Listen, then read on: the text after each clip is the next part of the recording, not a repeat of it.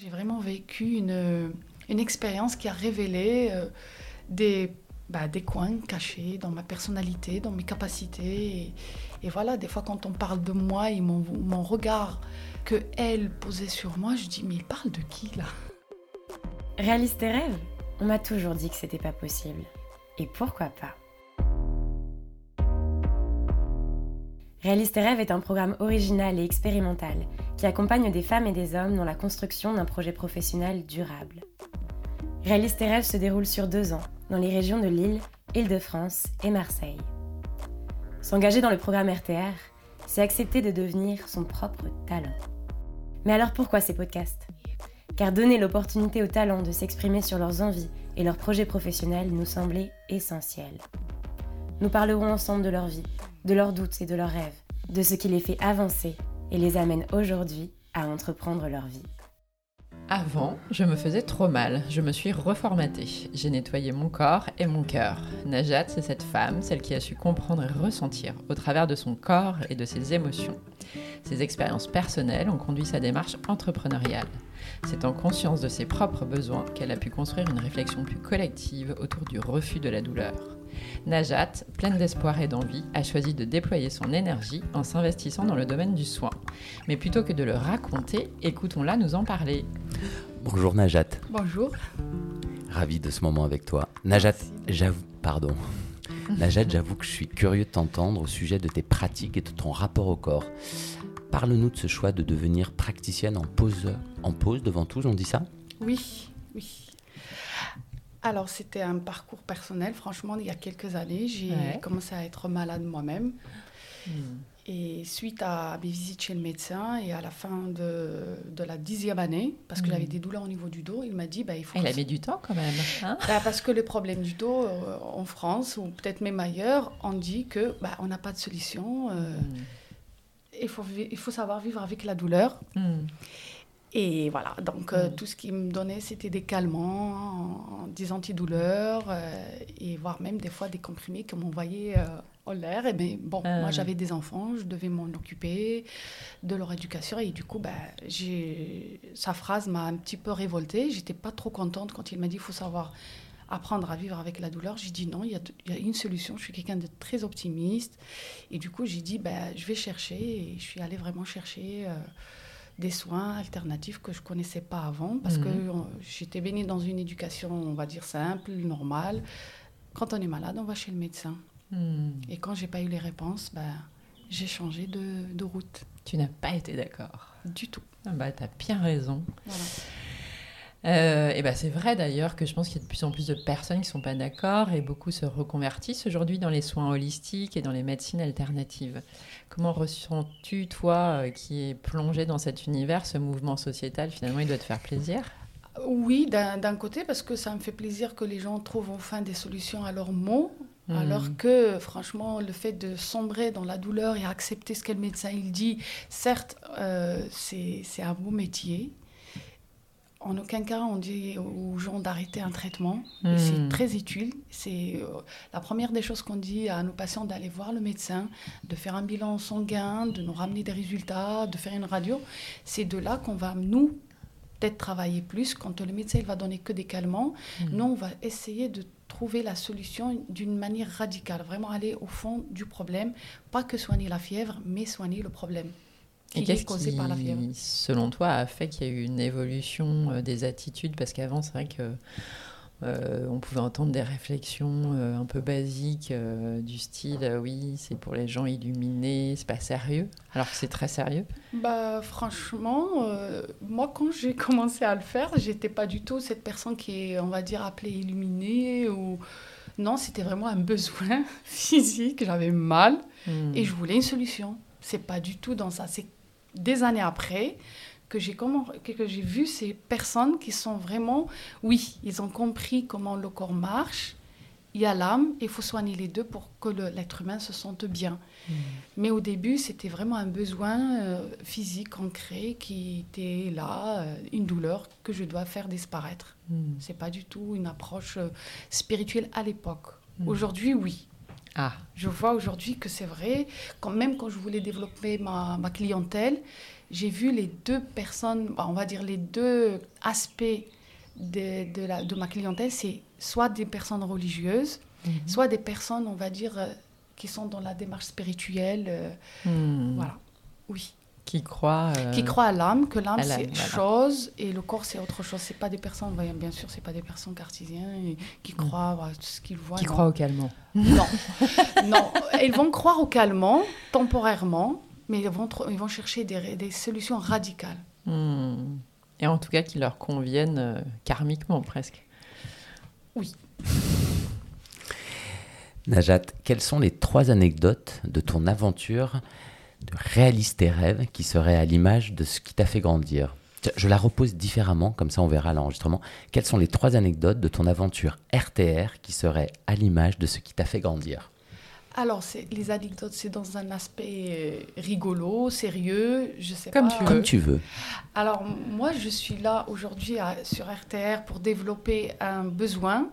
Donc, en, principe, je ne suis pas là pour vivre des anecdotes rigolotes. C'est vraiment, j'étais d'un œil observateur, si on peut l'appeler comme ça.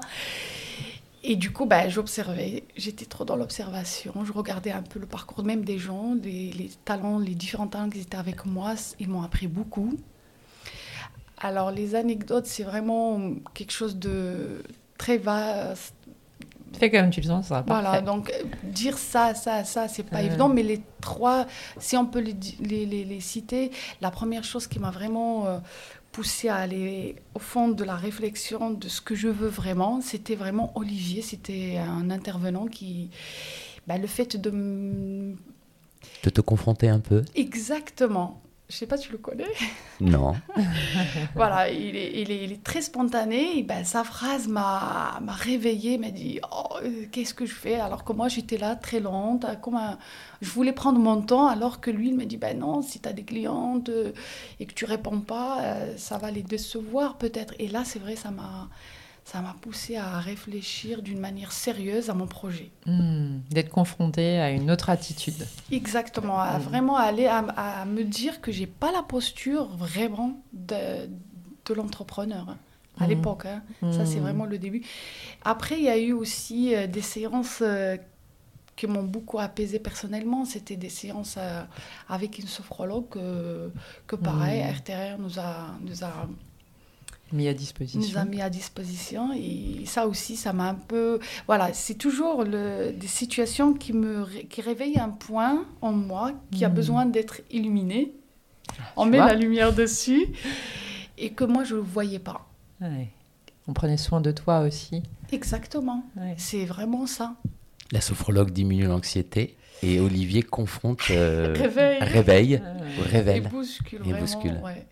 Une troisième, peut-être observation. Alors la troisième observation, c'était vraiment les, les, les, les, révélatrices. Moi, c'est Alice et Charlotte. Euh, après, il y a tous les autres. Hmm. Mais vraiment, Alice, elle est là à me laisser un peu plus de liberté. Et Charlotte qui est là me réveiller, à me dire euh, allez, c'est maintenant. Même mm. avec, avec Alice, mais c'est différent. Elles sont vraiment complémentaires. J'ai besoin des deux pour s'envoler. Mm. c'est joli ce terme, révélatrice. Oui. Donc RTR, c'est quand même des révélateurs de ah, Pour moi, c'était vraiment le, le cas. J'ai vraiment vécu une, une expérience qui a révélé euh, des bah, des coins cachés dans ma personnalité, dans mes capacités. Et, voilà, des fois, quand on parle de moi et mon, mon regard que elle posait sur moi, je dis, mais il parle de qui là? Ah, c'est bon ça à recevoir. Hein. mais après, il fallait vraiment le temps que ça croise et que hmm. moi-même, je vois ça. Hmm. Alors, même si tu y as un petit peu répondu, est-ce que tu te sens entrepreneuse? Et si oui, quelles sont selon toi les qualités nécessaires à activer lorsque l'on veut lancer une activité?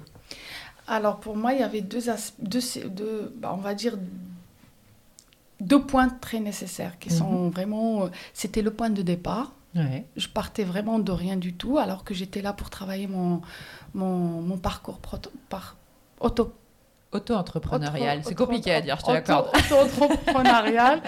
Donc j'étais là vraiment pour travailler ça, mais en même temps, j'avais pas du tout cette, euh, la posture. Il n'y avait pas. Mais au, fur et à mesure, les ateliers, les confrontations, les, les, voilà, les ateliers et les, situations dans lesquelles je me suis euh, mise, ben, ça a révélé doucement, doucement cette, euh, ben, ce, statut ou cette posture. Euh. Hmm.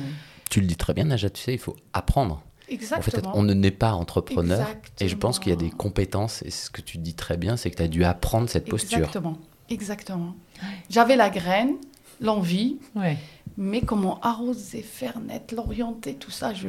Ah, c'est comme faire du vélo ou nager. Exactement. On a le corps pour le faire, mais il faut deux, trois mais indications. Ça, on ne le, comprend pas au début. Franchement, c'est vraiment quand j'ai, voilà, au, fil des jours, des ateliers, que j'ai compris que voilà, il y a un chemin à faire et je suis en train de le faire. J'imagine que ta vie a été modifiée de par ce projet. Qu'est-ce qui a été nécessaire d'adapter dans ton comportement? C'est le mouvement le plus fort de Najat c'est dans ce projet, c'est lequel? Je n'ai pas compris. Euh. En, gros, ce que tu disais, c'est que quand tu es arrivé, mhm. euh, tu n'avais pas l'attitude entrepreneuriale. Mhm. Et donc, euh, c'est qu'est-ce qui a le plus changé chez toi pour faire que tu, que tu deviennes une entrepreneuse, parce que tu l'es? Ben, C'est le fait de découvrir que j'ai ce potentiel, sauf qu'il était couvert. Il fallait enlever un peu les, les voiles, euh, se dévoiler et se connaître. Et voilà, et se comprendre et, et savoir faire un petit tri, le vide. Voilà. Il y avait un énorme changement à l'intérieur, où je, même mentalement, que j'ai travaillé, où il a fallu vraiment euh, voilà, laisser la place à, cette, à, ce statut ou à cette posture pour qu'elle voilà, qu'elle naisse, qu'elle qu'elle grandisse doucement, doucement. Tu t'es senti soutenue pendant tout ce projet par ton cadre familial euh Énormément. Franchement, j'ai C'est important, non, dans ces moments-là? Alors, franchement, j'ai que ça soit euh, ici à RTR ou, ou chez moi, franchement, euh, oui.